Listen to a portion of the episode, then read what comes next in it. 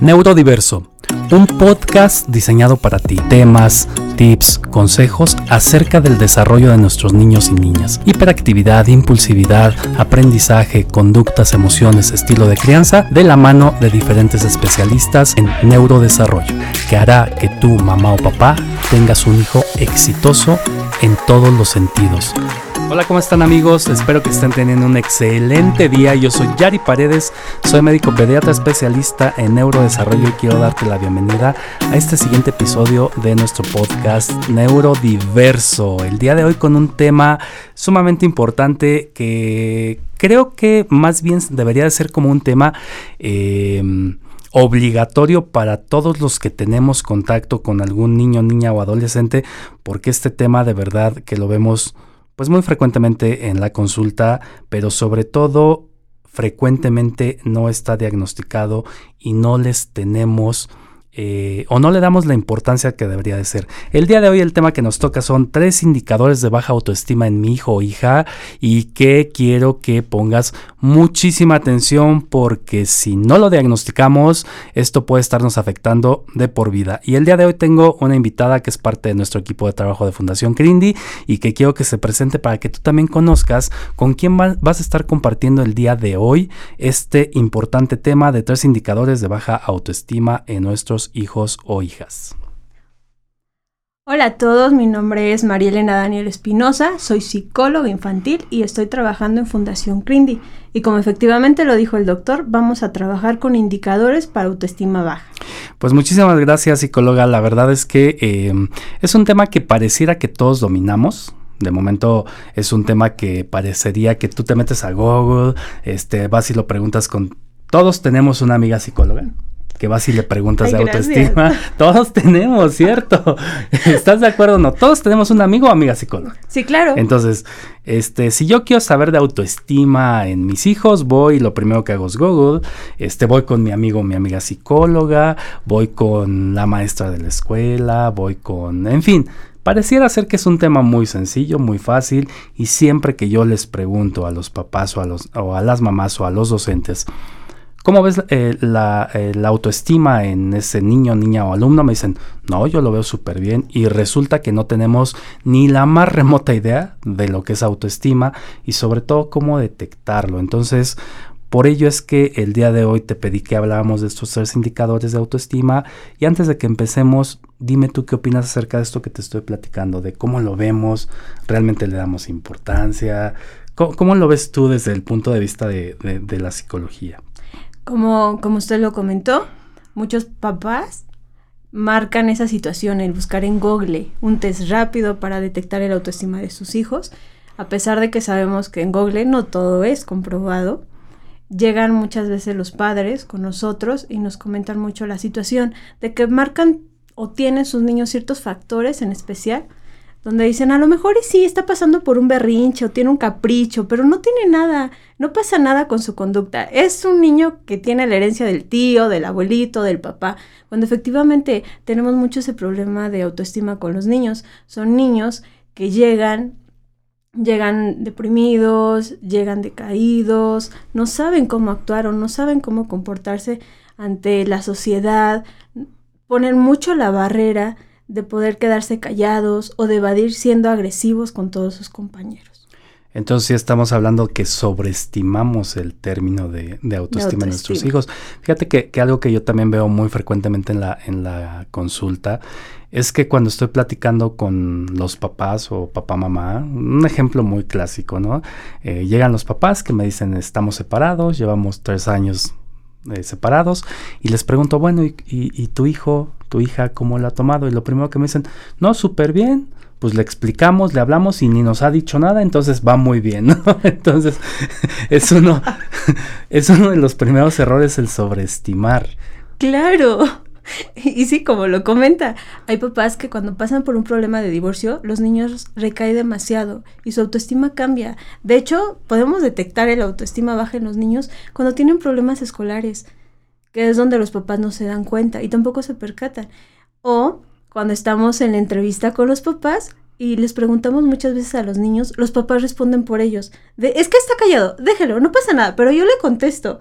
Y es esa, es esa parte importante donde empezamos a marcar mucho la característica de la autoestima con los niños. Sí, el querer que yo como papá o mamá conteste o exprese lo que yo siento que tiene de autoestima mi hijo, ¿no? Cuando en realidad ni siquiera sabemos cómo, cómo expresan los niños. Pero bueno, antes de entrar al tema de las tres herramientas, em, de acuerdo a, lo hemos platicado muchas veces, eh, uno de los indicadores que, que, más me gusta es que, que, la OMS dice uno de cada tres personas en el mundo vamos a tener problemas de salud mental, ¿no? Entonces, esto, esto va directamente de la mano con la autoestima. Entonces, eh, de todo lo que vemos en la consulta diaria, ahorita no me voy a meter a, estadísticas, a estadísticas crudas, pero de todo lo que tú ves en la consulta diaria, que nos llegan pacientes con infinidad de situaciones, eh, déficit de atención, problemas escolares, etcétera, eh, ¿qué porcentaje de esos niños necesitaríamos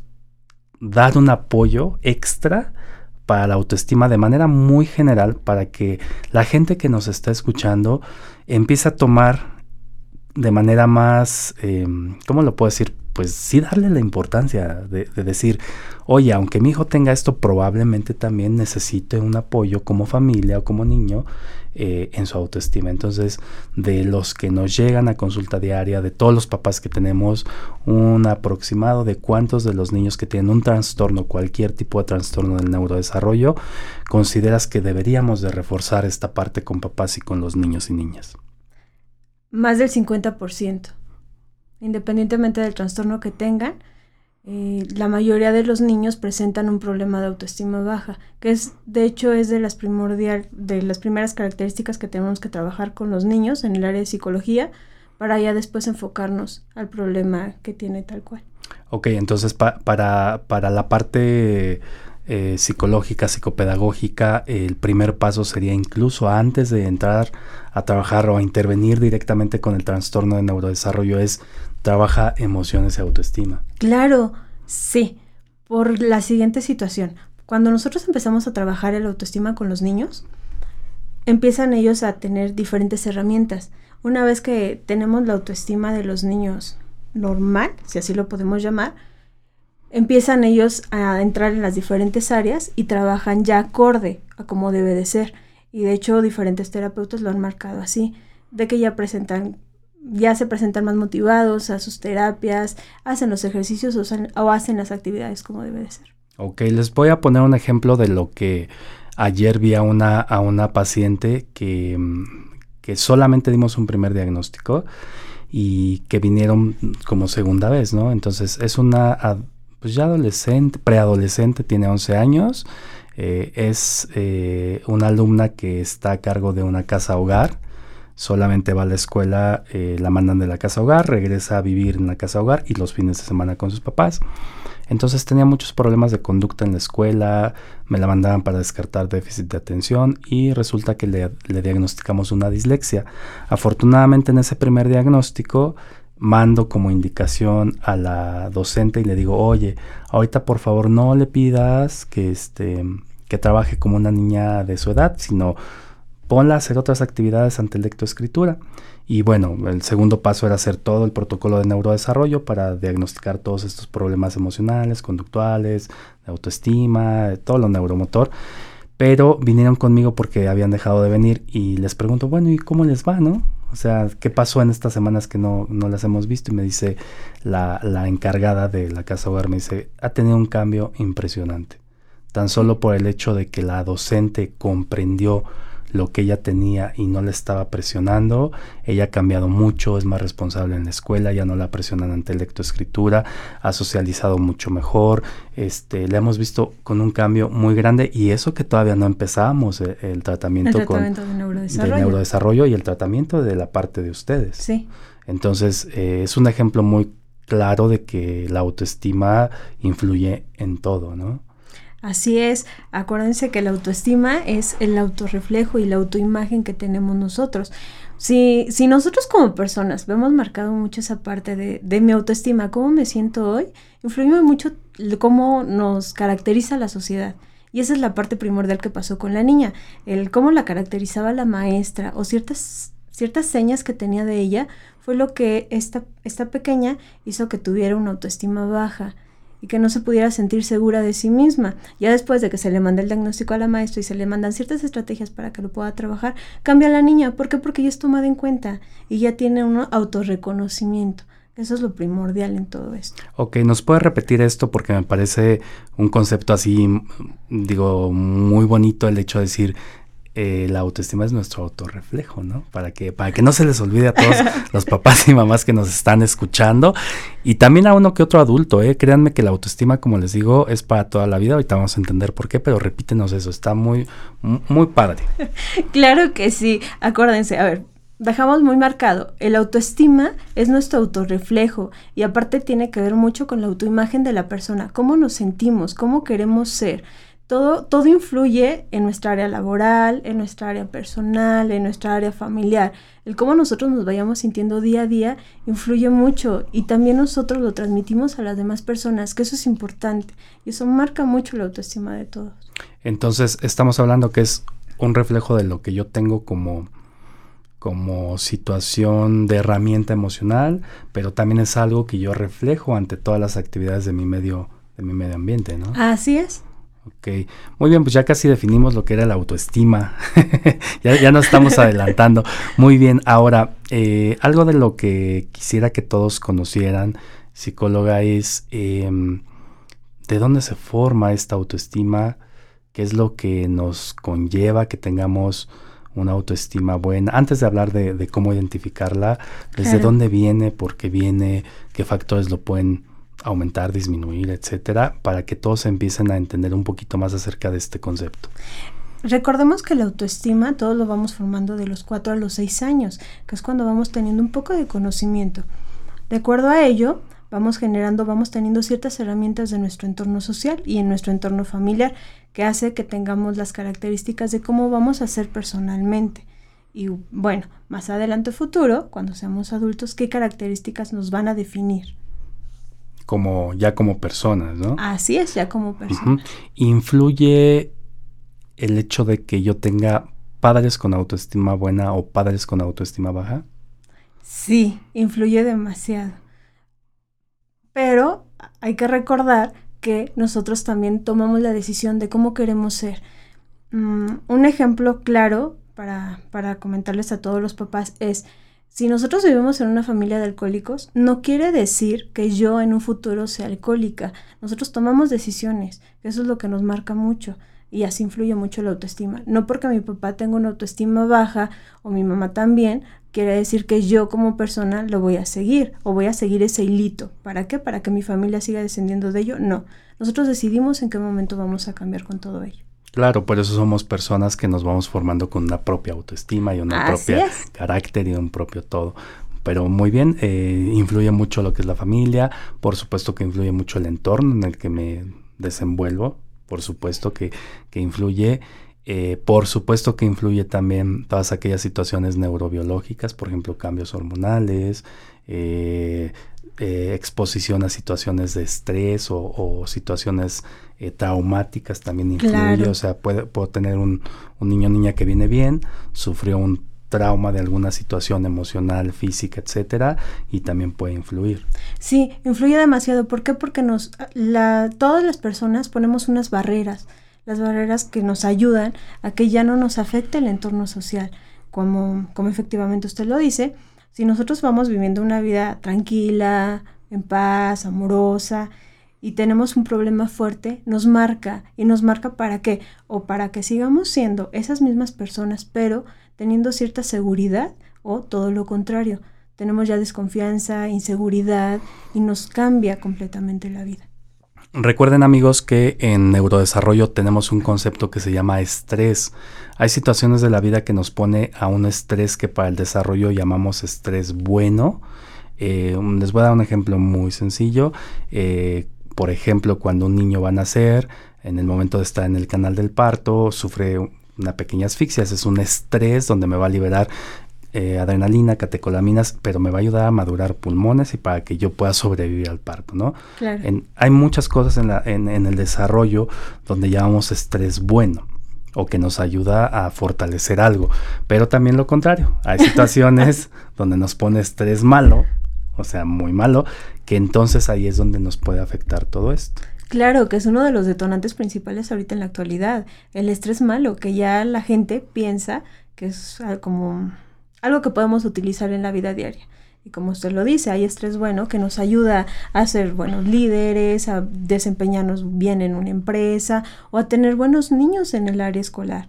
Al contrario del estrés malo que hace que estemos irritados, nos frustremos, pongamos esa barrera, que era lo que comentaba hace un momento, y nos bloquemos ante todas las situaciones. Sí, eh, incluso yo, por ejemplo, detecto así inmediatamente cuando tengo un paciente en el consultorio, eh, cuando tienen autoestima baja y, su, y cómo expresan su estrés, ¿no? Empiezan a sudarle las manos, empiezan a, a, sudar ellos mismos, empiezan a estar inatentos, empiezan a estar más hiperactivos, empiezan a, no sé, lloran, les cambia la voz, inmediatamente nos damos cuenta, ¿no? De, este, claro. de estas manifestaciones clínicas. Muy bien, pues ahora sí vamos a pasar directamente a cómo voy a detectar. Solamente vamos a hablar de tres cosas. Recuerden que, que mm, eh, cuando hablamos de autoestima baja, como es en todas las áreas de la vida, la puedo detectar tanto de manera personal, o sea, de cómo reacciono yo ante ciertas situaciones, la puedo detectar cómo estoy reaccionando ante situaciones dentro de mi familia, o la puedo detectar cómo yo tengo eh, signos síntomas de, autoestima baja, pero fuera, en, la escuela, en lo social, en mi trabajo, etcétera, ¿no? Entonces, no vamos a hablar de todo, pero vamos a hablar de, tres cosas que a ti, papá, o a ti, mamá, te pueden ayudar a detectar cuando eh, pues realmente mi hijo o hija tiene una autoestima baja, que, que no es de que yo sé que en la vida hay cosas que nos ponen con autoestima baja, por ejemplo, la pérdida de un familiar, por supuesto, ¿no? Pero si yo tengo bien mis, mis, mis bases emocionales, paso mi etapa de duelo y salgo y como si nada, ¿no? Así es. Lo, para eso están estas situaciones, para poder sobrepasarlas y todas mis, mis eh, bases emocionales, mi capacidad de gestión emocional hace que yo brinque todo esto. Pero vamos a hablar solamente de tres para que las, las platiquemos muy tranquilos, muy muy detallados y que cualquier papá o mamá pueda decir, oye, creo que sí estoy pensando que mi hijo tiene, tiene, creo, creo. no estoy seguro, pero creo que sí. no, vamos a hablar de todas esas herramientas, ¿les parece? Entonces, este, vamos con la primera, ¿te parece? Nos dices en qué entorno y la vamos describiendo y la vamos platicando. Perfecto. La primera característica es cuando todo tipo de persona se aísla. Nos aislamos de todo, de todo, de toda situación. Eh, cuando un niño o un adulto se empieza a aislar de su entorno familiar, de sus amigos, en el área escolar, que ya no participa, es una de las características principales que el niño está presentando autoestima baja es decir, su integración social. Así es. Y sobre todo recuerden que eh, somos seres sociales al final de cuentas, ¿no? La, mm, la, etapa preescolar es precisamente es el cambio donde yo estoy dentro de mi núcleo familiar, me dejan en un núcleo externo donde yo tengo que empezar a socializar, ¿no? Entonces es como, pues a eso me mandan primero. sí, primero no me mandan a aprender, ¿no? ¿Estamos de acuerdo? Sí. Muy, muy de acuerdo. Primero es intégrate a algo social. Sí, y ahí es donde sacamos herramientas, que es donde, como les comentaba hace un momento, eh, se empieza a formar el autoestima de los cuatro a los seis años. Cuando nos integramos ante la sociedad, es como nosotros nos empezamos a dar cuenta si a mi niño se le facilita o se le dificulta. Y ahí es una de las características donde se va aislando el niño cuando presenta una autoestima baja. Y pongan mucha atención, papás, esto es muy fácil de reconocer, ¿estamos de acuerdo? O sea, los docentes se dan cuenta. Claro, y también los papás, los papás se dan cuenta en todo momento, simplemente de que como adulto a veces no lo queremos ver y nos ponemos cualquier excusa para que decir, no, no es cierto, a mi hijo no le está pasando esto. Primer cosa que tú debes de tomar en cuenta, por supuesto, el hecho de que tu hijo no pueda socializar, no pueda integrarse y lo manifiesta con estarse aislando. Eh, desde preescolar tenemos niños que no juegan con los demás niños. Sí. En primaria es súper así, muy evidente que dices, todos están jugando, o sea, imagínense, o sea, un niño entre 6 y 12 años está con pilas, subiendo, bajando, peleando. Este, claro. todas las herramientas sociales y vemos cómo este, estos niños se aíslan. O sea, literal no tienen amigos en el receso, pues no. De hecho, están hasta en, el lugar más escondido de la escuela, donde no quieren que nadie los vea y nadie los toque. Bueno, a cierto grado de que hay niños que llegan a veces a estar en el salón. Y si dijéramos, está platicando con la maestra, es de gran ayuda, pero tampoco lo hace. Es de completamente me alejo de todos. ¿Para qué? Para que no salga afectado, para que no me lastimen o para que no siente esa parte de humillación de todos los niños cómo se comportan conmigo. Sí, a final de cuentas es un mecanismo de defensa. Claro. Para, para protegerme, ¿no? En adolescentes, pues es obvio que ante los papás, ¿no? O sea, mucho en lo social, pero ante los papás se aíslan completamente. Es, ponen una barrera inmensa ante todo. Sí, es el de aparte por la etapa que están pasando, también es la situación de no quiero que te acerques, te odio, simplemente tu vida no concuerda con la mía, somos completamente diferentes. Y a veces los papás confunden mucho esa parte del de mi hijo tiene autoestima baja con el de mi hijo tiene problemas de adolescente. O rebelde. Sí, es rebelde. Por eso no habla, pero no se preocupen, va a cambiar más adelante. Te tengo una mejor. son, son las hormonas. ¿no? ah, sí, claro. No, por favor, papás, no, mamás, no hagan eso. O sea, no, no, no, sí tiene mucho efecto hormonal algo, pero no. Eso es muy diferente, ¿ok? Sí, eso sí hay que marcarlo mucho. Etapa de adolescente joven, universidad, lo mismo a más no poder, pero igual los papás tienen mucha esa barrera de eh, está cambiando la cuestión de la universidad, la preparatoria, esa etapa de duelo de cambio lo está afectando, no pasa nada, no es cierto. También se centra mucho en el que se aísla, entramos igual en la etapa de los noviazgos, que ya empiezan a tener novios y también es de no quiero tener una relación porque porque me afecta. Y hay que, hay que tener igual en claro que cuando uno tiene autoestima baja, Cualquier persona que llegue, si nos afecta en el área emocional, nos cambia por completo. Entonces, si tenemos una persona que tiene autoestima baja, imagínense más, ¿no? En el área emocional, lo pasamos a afectar o a degradar hasta cierto punto. Y pues ya finalmente la etapa adulta, eh, perdona, antes de que pasemos a la etapa adulta, tengo muchos pacientes y, esto es un mensaje muy, muy importante para todo papá o mamá. No importa si tu hijo ya está en la universidad, si detectas algo, algo, acércalo a un profesional, mándanos porque he tenido ahorita muchos pacientes que son papás que ya conocen neurodesarrollo y me dicen, es que por algo veo que mi hijo en la universidad no va bien. Claro. Me los están mandando y encontramos todo este caminito. ¿Y qué crees? Cuando ellos saben y les dices, oye, es que pasaste esto, y dicen, oye, gracias, por lo menos ya sé que tengo. Sí, y hay que recordar que lo traen desde la infancia, que son cosas tan pequeñas o tan diminutas que los papás no les prestan atención y dicen, ah, no pasa nada, luego cambia. Y esas cosas, como todo tipo de adulto, lo vamos cargando y lo vamos guardando hasta que llega el punto donde explotamos y ya no sabemos cómo actuar o cómo reaccionar.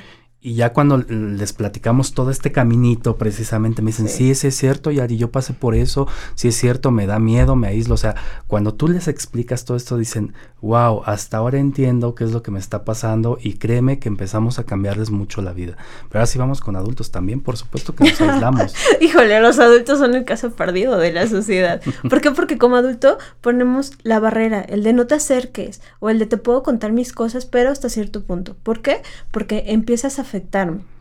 Nos aislamos de todo. En el trabajo son de las típicas personas que llegan al trabajo, hacen las cosas, no platican con nadie completamente y es de me voy y me retiro. En el área familiar también es de sí puedo estar en una reunión, pero me quedo callado ante todo. ¿Para qué? Para no salir afectado. Y mucho más en el área sentimental. Es de sí quiero estar contigo, pero me reservo ciertas cosas. ¿Para qué? Para que no me lastimes. Híjole, las relaciones va a ser otro tema, ¿te parece? Sí, más adelante. Porque ya me imagino ahorita todos los papás y más, ay, sí, por eso mi relación va así. Ahora entiendo por qué no funciona. ok, vamos a hacer un resumen de esta primera, primera este, manifestación. Eh, este caminito que acabamos de platicar con ustedes es el clásico caminito que encontramos en la vida de todas estas personas. Entonces, eh, tómenlo mucho en cuenta. Eh, el aislamiento es algo muy, muy particular cuando tenemos autoestima baja. Y como ya se dieron cuenta, nos afecta hasta pues toda la, toda la vida, ¿no? Yo, he conocido parejas, por ejemplo, ya, ya, parejas, ya con hijos grandes, ya con todo, que de momento, oye, ¿por qué vas sola a la fiesta? No, es que mi marido, este, ya sabes que a él no le gusta, a mi esposo, este, socializar, nunca quiere ir a las fiestas, ¿no? Claro, y respeto su decisión. Y respeto, porque así es. Sí. Pero, ahí está. Ahí está el problema. ahí está el problema. Muy bien. Vámonos con la segunda herramienta, ¿te parece? Claro, la segunda característica es que sean agresivos. Ok. La agresividad influye mucho cuando un niño tiene autoestima baja. ¿Por qué? Porque es el de, como me estás afectando, mi mejor manera o mi mejor barrera es agredo, muerdo, pego, pataleo, soy agresivo tanto con mamá como con papá, con maestros. Digo que actualmente lo hemos estado viendo mucho dentro de Crindy. Muchos niños son agresivos y llegan diagnósticos donde muerden a la maestra, la patean, la golpean, a los papás no los respetan, a pesar de que los papás tienen la autoridad, podemos decir entre comillas, que hacen que tengan el control completamente con su hijo. Claro que sí, y pues volvemos a lo mismo, la agresividad es un mecanismo de defensa, porque si yo me siento... siempre alguien que tiene autoestima baja sabe qué es lo que le causa autoestima baja y sabe que no tiene la gestión de emociones para enfrentarlo. Algunos se aíslan, pero otros, la manera de manifestarlo y decir, ya estoy harto, ya no, no me hagas eso, es precisamente con la agresión. Sí, y es la mejor manera o la mejor barrera que tienen para poder enfrentarlo. Y así todas las personas que tienen miedo, que es como una pequeña parte que ayuda a ellos para que su autoestima suba. El de la gente me teme, yo me siento poderoso, cuando realmente no debería de ser así. Eh, pero después viene el efecto secundario. O sea, ya que pasó el me siento poderoso, viene como... Baja, es un retroceso. Es, un bajón horrible para ellos. Eh, les voy a comentar que estoy con un chico de, de seis años, muy agresivo, muy agresivo la mamá hacía más no poder que este, que, o sea, lo han corrido de mil lados. Y cuando platico con él me dice, es que nadie me ha preguntado esto, Yari, que por qué soy agresivo, qué siento. Sí. O sea, dice, nadie me lo había preguntado. Dice, simplemente te voy a decir algo. Es una forma que yo saco porque yo quisiera todos los días gritar, quisiera, este, así de que no le puedo hablar a una chica, de que no le puedo decir que no a mi mamá, que me están presionando, estoy a punto de explotar, dice, y la única manera que, que siento que lo puedo sacar es haciendo cosas que después me arrepiento. Claro, y parte de ello, como le decía, el arrepentimiento influye mucho en estas personas. ¿Por qué? Porque es de, ya te golpeé, ya te lastimé, ahora bien, yo me siento culpable y afecta más a la autoestima. Es ahora que te sientes culpable, ya no saben cómo poder remediarlo. Y la mejor forma es volver a actuar de la, de la misma manera. ¿Por qué? Porque es la única, la única mm, manera, si lo volvemos a repetir, que ellos tienen para poderse defender. Sí, el único mecanismo que tienen. Claro. Y mm, bueno, este, las agresiones se manifiestan de muchas formas, ¿no? No solamente verbales, sino también físicas, sino también de muchas formas, ¿eh? Sí, tenemos todo tipo de niños que, digo, en la fundación han llegado y son niños pequeñitos, de kinder, o es más, hasta de grado de guardería, que llegan y los papás dicen, es que no sé cómo controlarlo, pega, y por todo pega, y por todo es agresivo, o hay niños que insultan y dicen de groserías a más no poder, entonces es esa parte que los papás muchas veces dicen, a ver, en mi casa no lo hacemos, o en mi casa tenemos ciertas cierta manera de hablar, porque él llega siendo grosero con nosotros o nos insulta. No no logramos entender o no logramos cómo actuar. Y es esa parte de los niños de tengo autoestima baja y mi mejor forma es te agredo, te insulto, te pego y así lo manifiesto. Aparte es es importante para ellos porque porque prestan la atención de los de los adultos que ese es algo de, los, de lo que siempre hemos tratado dentro de Crindy. El de cómo llamo tu atención, tengo dos maneras, o soy afectivo o soy agresivo. Así es, incluso ahora vamos a trasladarlo también a, las relaciones personales, ¿no? Puedes no agredir físicamente a tu pareja, puedes no agredirlo em, sexualmente, pero hay muchas agresiones emocionales. Claro. El chantaje, los celos, es una parte de decir, te estoy agrediendo porque mi autoestima está, baja. horrible. Claro, y soy una persona que soy inseguro y tampoco me tengo confianza a mí mismo. Entonces, eso es de no solamente me afecta a mí, igual afecta a terceros con el tipo de autoestima que yo tengo. Entonces, segunda situación que debemos de revisar, las agresiones. Ya hablamos primero de el aislarme, ahora estamos hablando de las agresiones. Creo que esto es más fácil de comprender. Muy importante que esto que estamos hablando, papás o mamás, lo tomen en cuenta de que, de que primero se manifiesten sus hijos o hijas en todos los contextos, es decir, en la casa, de manera personal, en la escuela, con la familia, etcétera. O sea, no nada más en un solo lado, ¿no? Sino en, en todas las áreas y que pues ya lleve prácticamente más de seis o siete meses que se esté manifestando. Sí, que se manifiesta tanto siendo agresivo o se está aislando de toda la sociedad. Eh, y muy importante que lo tomen en cuenta si es, como les digo, muy repetitivo dentro de las tres áreas y dentro de más de un tiempo este, que se ha estado presentando esto. Muy bien, lo tercero. Lo tercero, a veces no lo tomamos en cuenta, pero las posturas y los movimientos de las personas influyen mucho en el tipo de autoestima que tenemos. La postura de una persona que tiene autoestima baja es que su cuerpo está completamente caído. Eso lo marcamos en todo momento. De hecho, cuando salimos a la calle nos podemos dar cuenta con las personas. El cómo, cómo se sienten cuando una persona camina seguro, se sienta seguro, camina bien y su autoestima se siente bien, hasta los reflejos y expresiones que manifiesta son características de qué tipo de autoestima tiene. Cuando una persona tiene autoestima baja es el que completamente camina con flojera, mm, no, no sabe expresarse o le cuesta trabajo expresarse. Sí, todas sus actitudes. Recuerden que tenemos un lenguaje no verbal o un lenguaje no expresivo y siempre lo comento con papás o mamás, el lenguaje no expresivo es el que te manifiesta más. Tú puedes decir, no, sí, este, estoy súper feliz, pero tu cara, tu mirada, tu postura y tu actitud van a decir, no, ¿qué crees? No es cierto.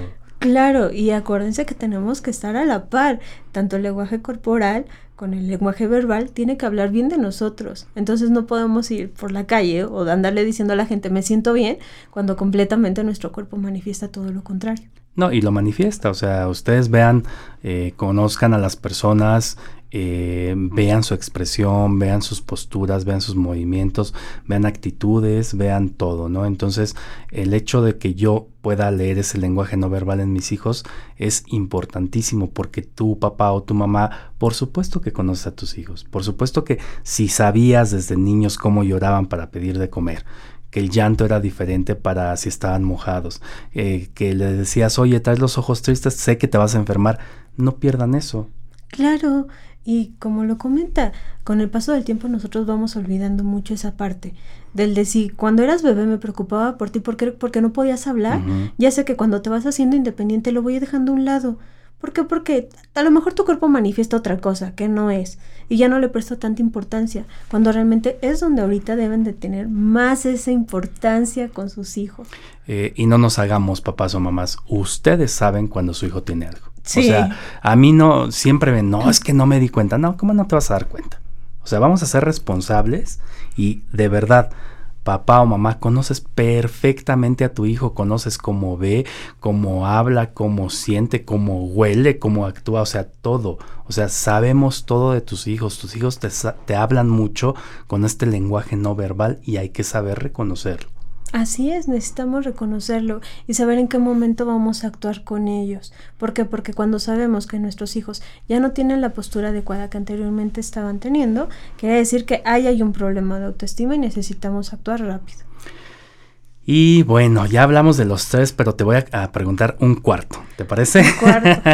un cuarto. Hay muchísimas, hay muchísimos indicadores, pero uno, uno de los que te quiero preguntar y que es muy frecuente en niños, también en adultos, ¿no? Es, de todo llora mi hijo o mi hija.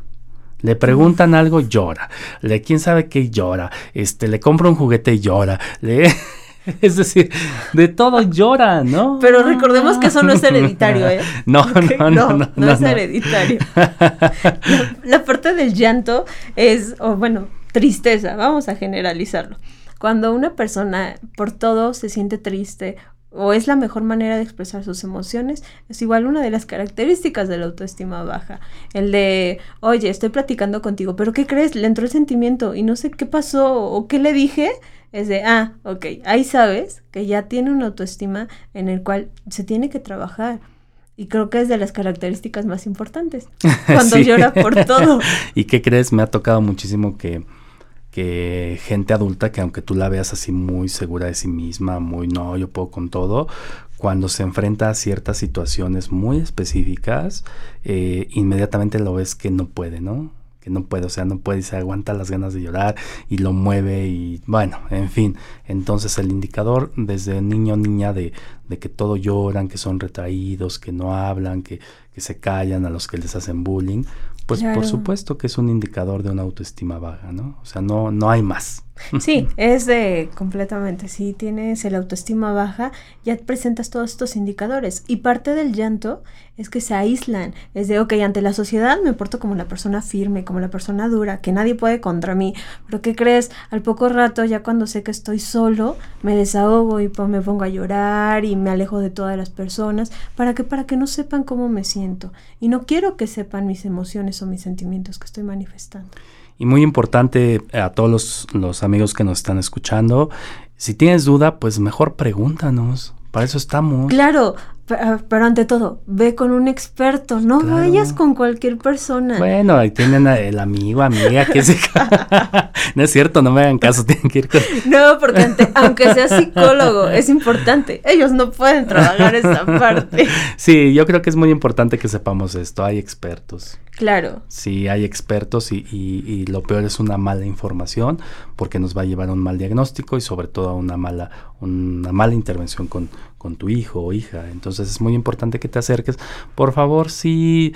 Eh, busca en internet, pero no hagas caso, acércate a un experto. Yo creo que esto es de expertos, ¿no? O sea... Claro, y aparte, internet no es la manera más rápida de poder solucionar las cosas. Hay información que sí es real, pero otra, más del 50, 60% de la información que está en internet no es real. Entonces, no nos puede ayudar, y mucho menos en una cuestión emocional de las personas y apóyense mucho de, de, la gente que está en contacto con sus hijos. Es decir, puedo preguntarle a la docente, puedo preguntarle al maestro o maestra de actividad este, extracurricular, le puedo preguntar si lo dejo a cargo de el abuelo, la abuela, el tío, la tía, oye, ¿tú cómo lo ves en las tardes? Es decir, tienes que apoyarte de toda esa red que está en contacto con tu hijo o hija para que entonces tú puedas estar reafirmando este pues primero estos indicadores y después todos los demás. Entonces eh, vamos a dar rápido un, un, resumen de los tres indicadores para que para que no se nos olviden. Claro que sí. A ver el primer indicador que tenemos es que nos aislamos de todo tipo de personas. El aislarnos es una de las características principales. El llanto el que llore por todo, el que se sienta muy triste, una característica que igual va de la mano con aislamiento. El que sea agresivo, agresiva con todas las personas es su barrera que él tiene o su forma de defenderse ante la sociedad, pero presenta una autoestima baja. Y el último, pero no menos importante, su postura y su expresión no verbal. Es, son los indicadores que tenemos ahorita para poder detectar una autoestima baja. Y yo creo que nos iríamos a mucho, pero ya el tiempo ya se nos está acabando, así es que ya será para otra ocasión. Claro. Eh, de verdad, papás, de verdad, mamá, todo el que nos esté escuchando, este, por favor hay que poner muchísima atención porque em, si tú ayudas en esta autoestima a tu hijo, porque también hay, hay metodologías, digo, eh, tampoco se me queden con eso de échale ganas, ponle, o sea, no, deben de saber guiarse por un claro. experto. Sí, aparte por la forma en cómo va a trabajar con el niño. No podamos decir que, que lo que te dice en internet o lo que te dijo el amigo para que trabajes con tu hijo de a lo mejor sí siempre dale una papachito. No, no es cierto. Hay metodologías y hay pasos a seguir para que vayas trabajando con él. A lo mejor y primero es trabajar con el niño directamente y luego con los padres o viceversa. Primero trabajo con los padres para que sepan cómo poder expresarse con sus hijos y ya después nada más ajusto ciertas características del niño en su cuestión personal. Por ello es tan importante que se acerquen a un profesional porque Así es. primero, obviamente nosotros como profesionales hacemos un abordaje clínico. Lo primero es lo clínico. Después, obviamente, ya se utilizan algunas pruebas o test para poder saber o apoyar el diagnóstico. Y tercero, tenemos que dar una ruta de intervención lo más personalizada y y adecuada para la familia, porque en realidad hay que personalizarlo. Sí, porque no porque presente las mismas características de autoestima baja el niño de 6 años con a lo mejor la hermanita, el primito, quiere decir que vamos a trabajar lo mismo. No, cada metodología es diferente de acuerdo al contexto familiar y el contexto social con el que el niño se esté relacionando. Así es que esa es la invitación y pues bueno, te agradezco muchísimo psicóloga, la verdad es que son herramientas que son básicas, que son indicadores básicos, pero que todo papá de momento o mamá no lo brincamos. Entonces, te agradezco muchísimo. Por favor, eh, comenta en dónde te podemos seguir para que todos conozcan tus redes sociales. Claro que sí, muchas gracias por la invitación. Me pueden seguir directamente en la página de Centro de Neurodesarrollo, CRINDI, que ahí es donde me pueden localizar rápidamente. Arroba soy CRINDI. Así es. Entonces en todos lados pueden poner arroba soy y ahí nos salen, ya nada más este, piden que los contacte con la psicóloga y con todo gusto la vamos aquí a comprometer a que pueda guiarlos. Me parece perfecto. y ya saben que a mí, por favor, síganme en todas mis redes sociales. Me encuentran como arroba Yari Paredes Crindy. Crindy es C-R-Y-N-D y latina. Recuerden que tenemos cada semana podcast. Tenemos también transmisiones en Facebook Live, em, donde respondemos las preguntas. Si tienen alguna duda, por favor, mándenme inbox. Por favor, ahí yo les estoy contestando, tratando de guiar qué es el primer paso que deben de hacer. Si tú necesitas alguna consulta en línea con la psicóloga, o conmigo. La consulta en línea también te indicamos cómo hacerlo. Estamos trabajando muchísimo con, con mucha gente de varios, varios puntos y gracias a la tecnología pues lo podemos hacer. Entonces te invito a que reflexiones, te invito a que todo esto que platiquemos lo estés, eh, como siempre les digo a los papás, no vale si no lo aplicas desde el día uno. Ah, claro. Tienes que estar con tus niños, con tus docentes, con todo mundo aplicándolo desde el día uno porque te va a ayudar muchísimo. Así es que te invitamos a que hagas esta maravillosa reflexión, que te lleves estas tres herramientas que de verdad son la base, de ahí partimos para muchas cosas y pues creo que tú como yo, como eh, María Elena, queremos ver niños exitosos emocionalmente. Claro, al final de cuentas ese es nuestro fin el que los niños sean exitosos y se sepan valer por sí mismos en esta vida. Muy bien, pues te agradezco mucho, psicóloga. ¿Algo más antes de irnos? Simplemente que por favor, papitos, apóyense de los terapeutas y de los especialistas para poder tener un buen diagnóstico de sus hijos. Claro que sí.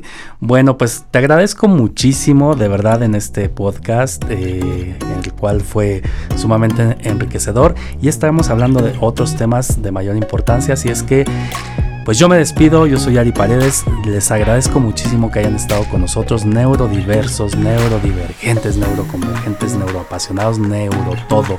Nos vemos en el siguiente podcast y que tengan un excelente día y una excelente semana. Yo soy Ari Paredes, bye. Neurodiverso, un podcast diseñado para ti. Temas, tips, consejos acerca del desarrollo de nuestros niños y niñas. Hiperactividad, impulsividad, aprendizaje, conductas, emociones, estilo de crianza, de la mano de diferentes especialistas en neurodesarrollo, que hará que tú, mamá o papá, tengas un hijo exitoso en todos los sentidos